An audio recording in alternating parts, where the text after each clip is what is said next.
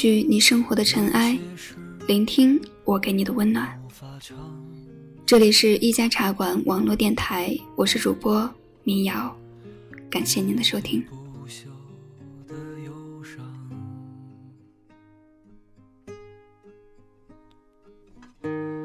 思绪回到少年时，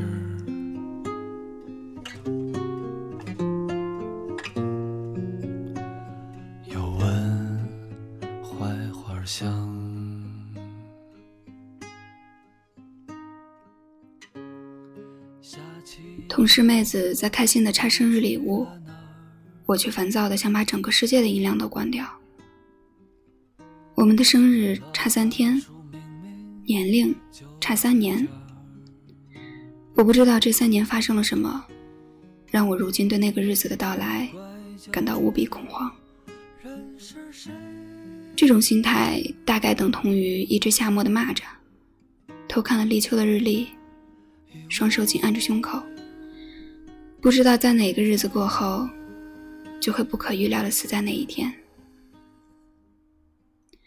我记得原来有个特照顾我的老师，很喜欢看我空间里发的照片，和我写在照片下面的那些话。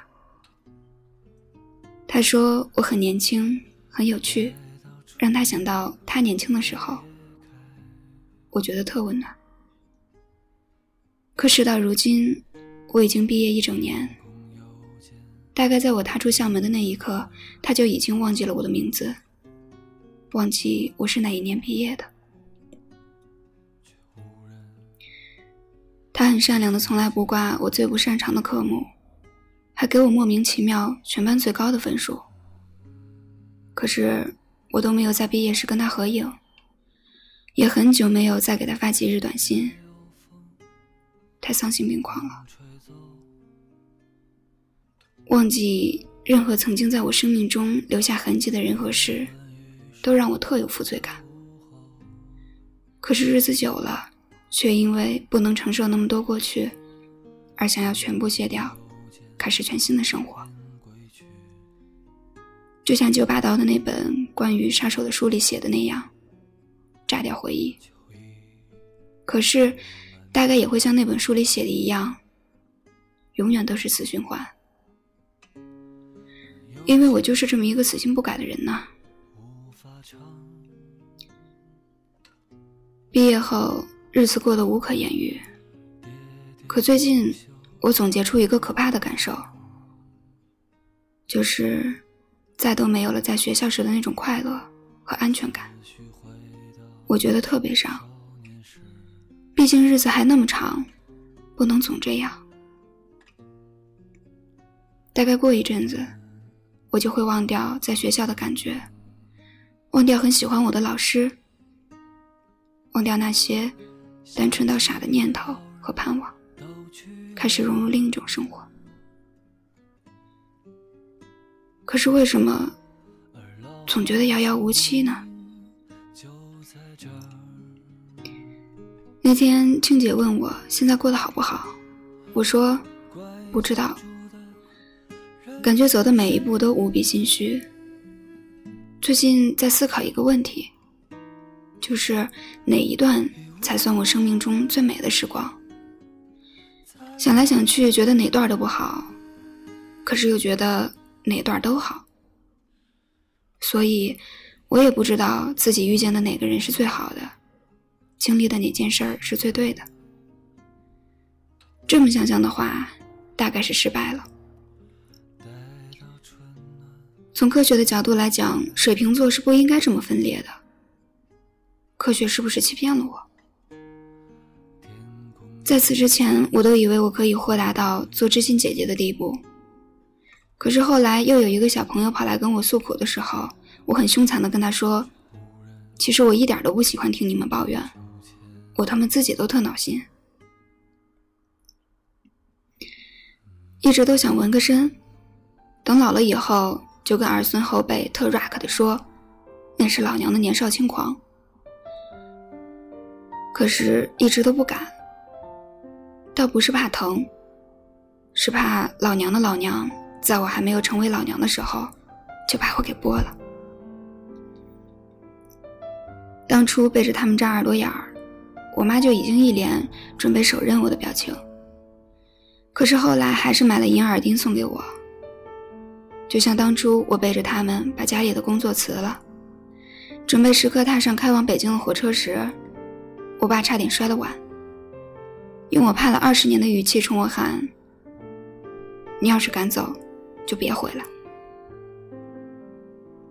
可是到最后，他还是一句话不说的帮我把行李送到了车站。他们都是假把式，永远第一时间吓唬我，也永远第一时间拿我没辙。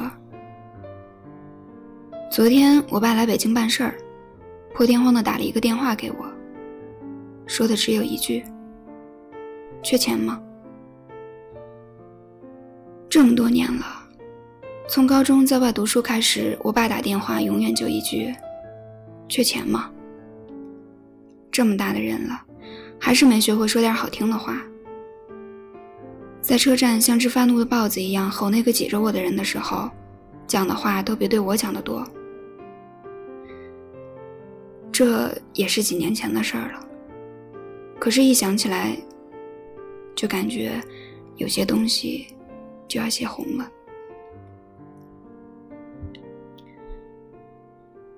朋友结婚了，身旁西装革履的男人。不是他当初爱到撕心裂肺的那个，我有点悲伤。很认真也很扫兴的质疑过他的决定。他说：“缘分到了，你就只想嫁给他。”哇，我觉得这回答太大气了，让我再说不出一句话。之前我自己也说过，任何得不到的人和事，唯一的解释就是缘浅。可是我知道，那句话是我用来故作淡定的粉饰自己的无能。但当他穿着美丽的婚纱，笑容安详的说出来时，就太令人信服了。他们是勇敢的实践者，我不是。我是一个玻璃体质的理想主义者，随时准备碎成渣。在一个北京雾大到可以毒死人的周日，跟浩兰一起去七九八闲逛，路过一面钉满了木板的墙，上面写了好多爱情宣言，说某某某，你要记得娶我，等等。我也想写点什么在上面，可是包里只有一支没怎么用过的口红，有点舍不得，而且我也没什么好宣告的。那一刻，觉得自己特寂寞。可是，即使在我跟圣诞老人要男朋友的时候，也只是逗个乐就像我在微博上准备凑钱买云总的身，以及在大兵想要个女儿的时候，积极响应说“我给你生”的时候，我又不会真的那么做。想来想去，觉得最美的时光，应该是谈风月。和不谈风月，现在是后者，这样就很好。我是认真的。即使很多人的生活和拥有的东西让我觉得很羡慕，即使我自己走的每一步都觉得不靠谱，但不代表我也会像别人一样去做。大概我自己重新定义了“羡慕”这个词。所以总是需要解释。有天晚上跟小 A 聊天，聊到未来规划，我说准备在北京待两年后就南下。两年之后我才，我才，我才，我操！老子今年二十二了。这是我第一次那么顺口的“我操”，因为当时再找不到第二个合适的词来表达我的震惊了。这究竟是怎样的一种速度，让人连反应与接受的空隙都没有？我想，等我年龄大到再嫁不出去，邻居们就会在我背后指指点点的猜，这姑娘一准不是心里有病，就是生理有病的时候。我妈眼热心急，给我安排一场目的性极强的相亲。小方桌对面坐着一个跟我一样垂老并庸碌的男青年，可能，嗯，会比我还大一点眼神疲惫又闪烁，头发和话语。都不怎么多。然后我们用各自的身家做开篇，展开话题。最后发现我们落魄的一拍即合，事儿就这么成了。一个月后，顺利走进礼堂，请一堆我不太熟悉的亲戚和一个拥有全国统一主持词的司仪。半年后，我开始不施粉黛，不修边幅。一年后，开始在微博上刷屏晒孩子的照片。这么想想，是不是觉得似曾相识？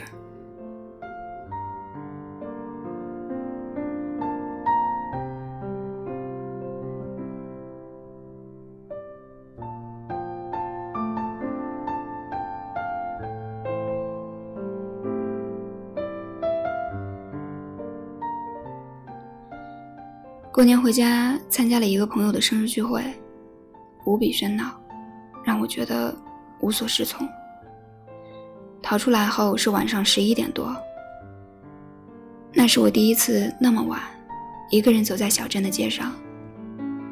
一路看下来，满树的璀璨灯火，迥然要将自己打扮成一个繁盛都市的模样。如果以后小镇也不再安宁，是不是也会有人觉得该去一个不一样的地方？我也越来越不爱说话了。那天晚上十一点十五分，走在街上的时候，我的愿望是找一个荒无人烟的地方，开一家门可罗雀的店，请一个永远不会红的歌手，唱不食人间烟火的歌。左手边的小学拆了，中学后来也拆了。城市规划要先做减法，然后再做加法。可是我生活中的很多东西，一直在做减法。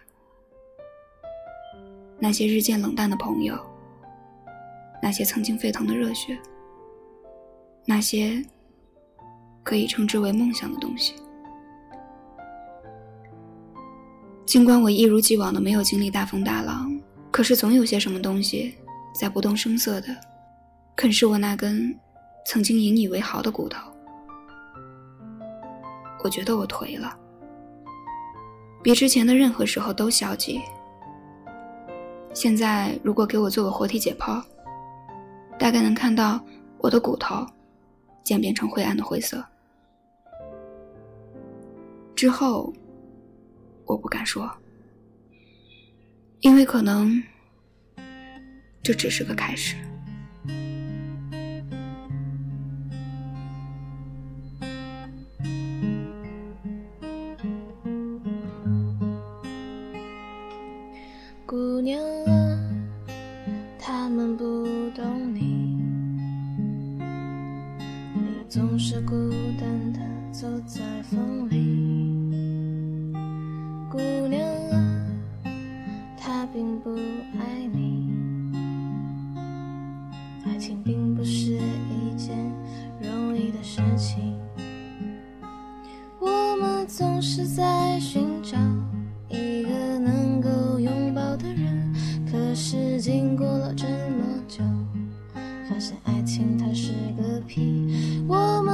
是在寻找那个能给你温暖的人，可是经过了这么久，发现自己是个傻逼。鸟儿。我知道我是个不善良的人，我把这种不善良叫做诚实。举个例子，前几天呢跟一哥们聊天，他说朋友介绍了一姑娘，聊了很久之后，那姑娘问他：“你介不介意我离过婚？”我问：“你怎么处理的？”他说：“我说了一大堆自己的坏话，把他给吓跑了。”我还特无耻的问他：“为什么要这么说啊？”他说：“毕竟人家是女孩子啊，就觉得太直白会伤害到她。”巴拉巴拉，此处省略一万字。可是如果是我的话，我大概就会直接告诉他说：“我介意。”连多余的话都不用讲。换个角度，如果我是那个姑娘，会更希望得到我这样的回答。所以从某些角度来讲，我大概就不是个姑娘。嗯，至少不太是。在我变得越来越不会说话的过程中，我发现有两句话是格外不会接茬的。一句是当面夸我的，不好意思，我真不会退让。因为你说完那句话后，我脑子里唯一的想法就是，你呀，这不是废话吗？另一句是我想你了。我的回答是，好啊，那你来见我。万水千山外，电脑屏幕后的人，大概会直接一口水喷在我脸上。他说：“你就不会说个我也想你了来骗骗我啊？”我说。嗯，不会。我一度认为朋友锐减的原因，一定是因为我这样诚实并冷酷。直到有一天，有人问了我个问题，说：“跟有的人说话，真的是要分分钟原谅他八百次才能说下去。”你猜这人是谁？切，我才不猜。可是，我真的挺感动的。又可是，即使这样，我也说不出口。可能这一点跟我老爸很像。就算字典里有包罗万象，但就不会组成甜言蜜语。所以，除了这一点，可能我也没那么差。那谁，如果你能听到，我诚挚的表示感谢。不想做知心姐姐，可是莫名其妙的，总有人跑来跟我说烦心事儿。最近呢，又多出来很多私信我的朋友。我心说，操，什么世道？可是最后，总是暗下心来，安慰他们浮躁的时光。其实，很多时候不是安慰他们，倒是我自己想说说话吧。生完孩子的长姐变得格外的感性且温柔。尽管我还记得她小时候是多么不愿意带我玩。到北京上班后没几天，她发动态说：“我开始想你了。”我没说话，只能默默的哭一下。去年年末，在人山人海的愚公移山看完雷子的演出后。脑子里想的只有那首未给姐姐寄出的信。我说：“姐姐，如果你看到这边的月亮会怎么想？会不会有些生活变得不一样？学了你这么多年，我突然开始走跟你不一样的路，觉得慌，可又觉得对。你的选择也对。”毕竟，上哪儿再去找像李初暖这么棒的小孩？隔了很久，他回复我说：“当初我是因为家，也是因为你，才义无反顾的回家。我守着家，你去追逐梦想。因为我知道，你是不甘平庸的，因为我是姐姐。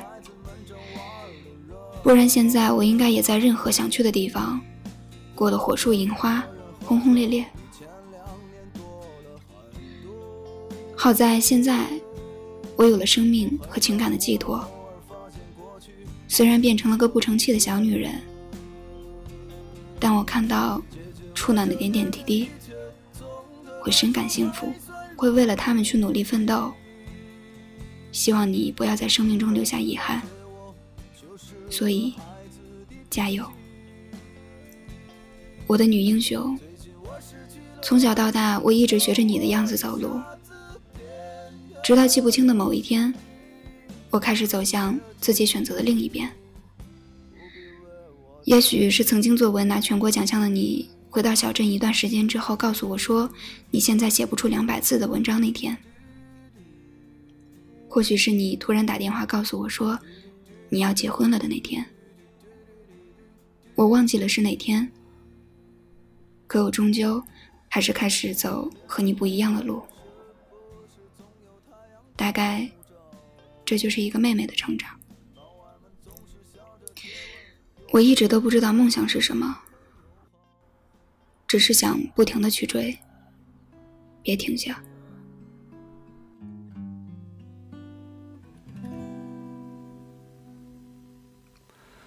最近我的生活有点不知所措，无缘的爱恨纠缠在一起，我对谁都不想说。我越来越容易悲伤，我越来越容易绝望，就像一个孩子拿起冲锋的枪。却对准了自己的胸膛。我最近写的歌，总感觉太灰色。虽然有很多朋友陪着我，到最后那一天还是来了。西贝寄来了礼物给我，店家很丑的字在贺卡上写着。送给永远十八岁的小女人，只这一句，就让我整个人融化在北京萧瑟的寒风里。那天晚上，十七爷带来法国大爷做的蛋糕，颤抖了半天，还是决定只放一个数字蜡烛。一边吃，一边感慨苍老，心情无比沉重。十七默默地说。既然苍老，就让他继续苍老。回头看见墙上昭昭的海报，觉得没有比这句词更适合今晚的了。谢谢你们，我过生日了。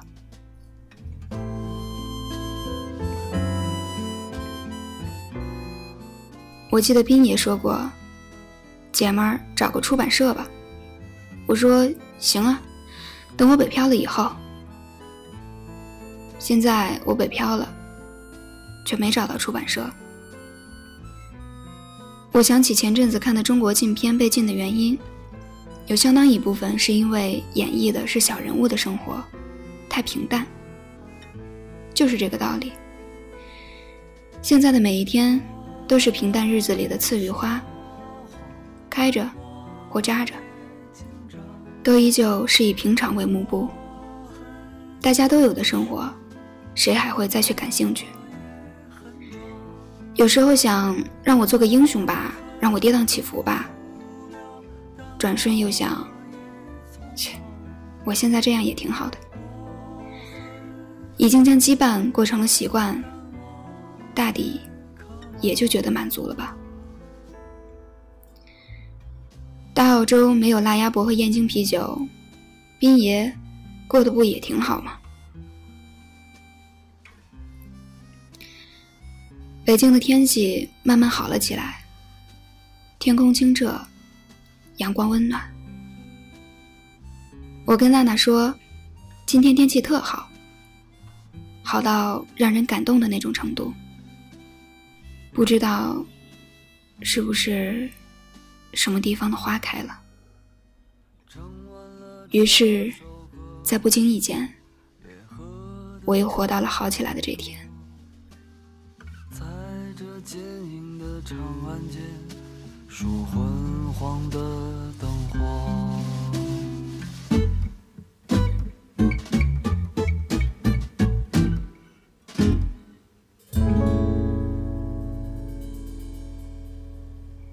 这篇文章写于二零一四年二月，作者民谣。本来的题目呢叫做“我感觉北京的天气冷得让我活不到春暖花开的那天”，可是太长了，而且是我随便想出来的一句话，不合适。于是呢就改成了现在这样。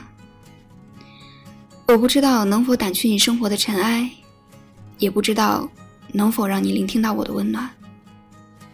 可能我只是想说说话。走到今天，人来人往，灯熄灯灭，渐渐明白以德的可贵，也渐渐不去苛求不可得。开始觉得缘分这种东西在每个人身上都是定量的，无论怎么走，该遇见的还是会遇见，该不见的。也还是会不见，得到就去珍惜，错过，也不过是因为这一世没有福气。这么想想的话，这样的命运安排，是不是也很合理？所以，别着急，别慌张，别害怕，反正多少也就这一辈子。不过还好。就这么巧，我们还是知道彼此的存在，多好。星星像花种在那天堂上，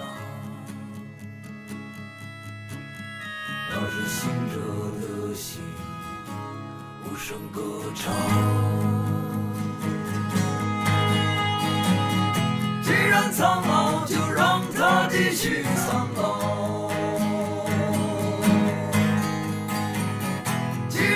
碎，就让它变成尘灰。就是生来死去，生来死去。那是醒着的心，无声歌唱。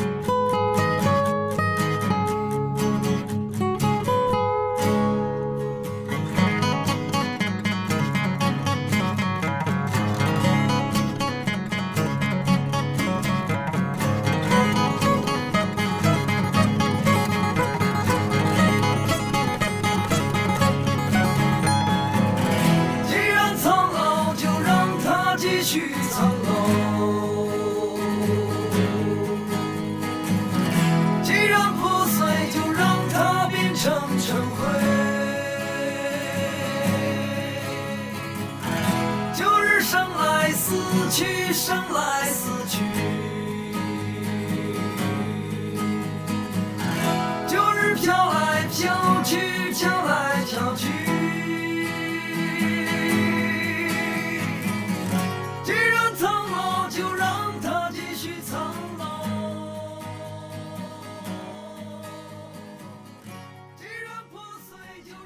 这里是一家茶馆网络电台，我是民谣。不管是你陪着我，还是我陪着你，就这样走过这一段时光吧，好吗？